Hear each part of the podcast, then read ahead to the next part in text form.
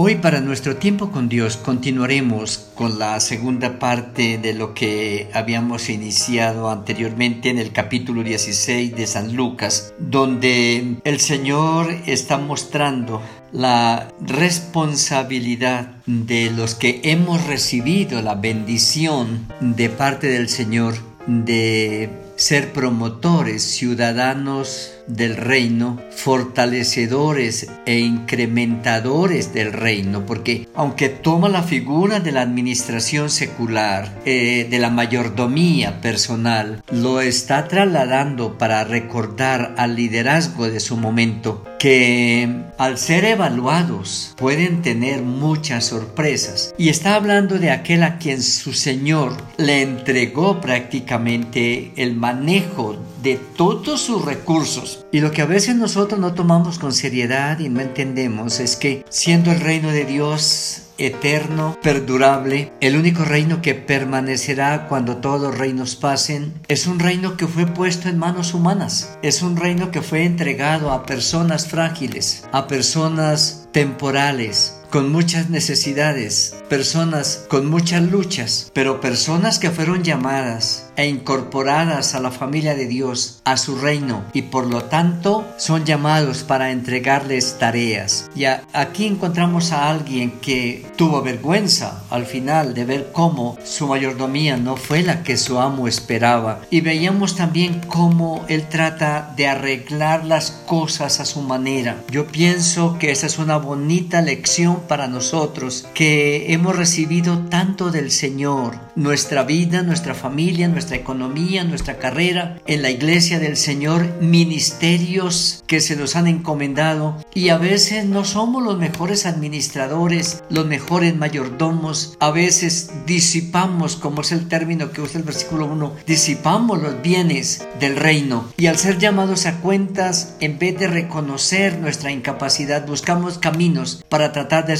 de resolverlos a nuestra manera. Y él estaba enfrentando a los líderes religiosos que trataban de arreglar las cosas de muchas formas para mantenerse en el, en el poder religioso, en las actividades religiosas, pero no de arreglar con el Señor. Y el Señor los acusa muchas veces de perseguir a los profetas, de apedrear a los que son enviados y aún de perseguirlo a Él como el Mesías Salvador. Todo eso es una confrontación con los líderes, pero también pone de manifiesto varias cosas. Hay un elemento importantísimo que él usa y es de que la sagacidad de la gente sin Dios es impresionante en el manejo de relaciones, relaciones temporales, relaciones acomodadas, pero nosotros somos poco hábiles en manejar con entereza, con integridad y con carácter las relaciones que son relaciones eternas. No hemos entendido que al presentarle a alguien el reino de Dios, no le estamos presentando soluciones que se agotan con el tiempo, con las circunstancias, como es lo que sucede aquí en, la parábola de este mayordomo. Ah, las riquezas se quedarían acá, los préstamos que se han hecho, las ventas, todo terminará un día. Y sin embargo ellos son diligentes y buscan arreglar las cosas en ese aspecto, pero nos, reta diciendo cómo es posible que ustedes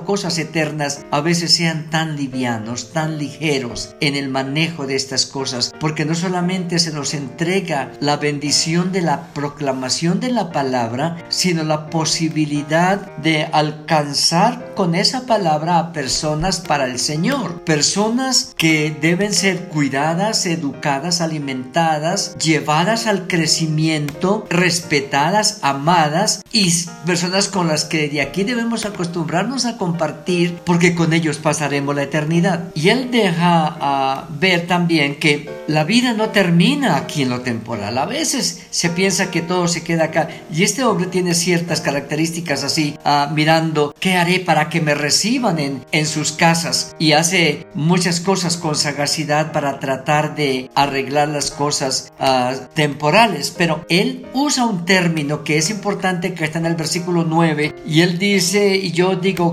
amigos por medio de las riquezas injustas para que cuando éstas falten o reciban en las moradas eternas. Y es un, un texto supremamente complicado en su exégesis, en su interpretación pero un, texto supremamente profundo, retante y riesgoso, porque lo que está diciendo es, este hombre puede ser recibido aquí en la tierra, en sus casas, y con todos aquellos que hizo las trampas, que acomodó los negocios, se podrá encontrar un día en la misma situación, porque ya no está hablando de las casas temporales, sino para que aquel día cuando llegue a la eternidad se va a encontrar con muchas de las personas que aquí trató de beneficiar mediante malos negocios y pasar los dos o los tres o sus amigos toda una eternidad en esa situación es algo que llama la atención y que debe preocuparnos en el sentido de que hay una eternidad esperándonos después de la temporalidad y que los negocios del mundo mal hechos, todo lo que se haga mal, ah, seguirá hacia la eternidad con las maldades y los maldadosos estarán juntos también y rendirán cuentas, pero el Señor está diciéndonos a nosotros que tenemos lo duradero, lo perfecto, lo eterno, lo supremo, lo sublime. Háganlo de tal manera que desde aquí aseguren una relación que va a trascender la eternidad.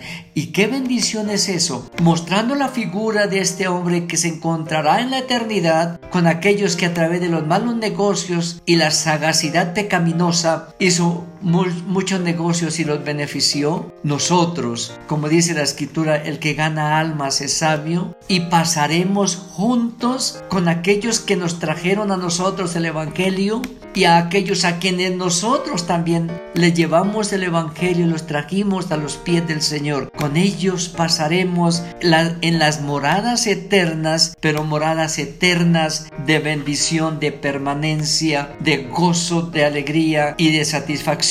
Y Él está diciendo, el que es fiel en lo muy poco en lo más será fiel también. Y qué bendición es. No nos preocupemos de hacer tantas cosas. Hagamos la tarea que el Padre nos asignó. Cada momento, cada oportunidad es un momento de sanar, de animar, de perdonar, de hablarle a alguien del Señor. Esa es la tarea cotidiana, sencilla de hacer. Hagámosla. A veces no lo hacemos pensando en si yo tuviera una iglesia, en si fuera líder de la alabanza, o en si fuera diácono, o si fuera al seminario. Y nos quedamos pensando en eso y no hacemos las cosas cotidianas, sencillas, donde el Señor también dice que podemos ser fieles. Y reta a los fariseos porque ellos están ahí y está diciéndoles también a ellos, a, versículo 14, oían estas cosas los fariseos que eran avaros y se burlaban de él, pero el Señor está diciendo, a ellos se justifican buscando muchas maneras de hacerlo, pero no olvide que Dios conoce el corazón porque lo que los hombres tienen ah, por sublime delante de Dios es abominación. Está hablando a los líderes. Ustedes han hecho tantas cosas tratando de servir a Dios, pero a su manera. Cambien y nos invita a todos a hacer las cosas de Dios a la manera de Dios, porque es la única manera de encontrarnos al final con las manos llenas, llenas porque el Señor dirá, bien, buen, siervo y fiel, sobre poco has sido fiel, sobre mucho te pondré, entra en el gozo de tu Señor. Que el Señor nos ayude a ser mayordomos dignos de su confianza. Amén.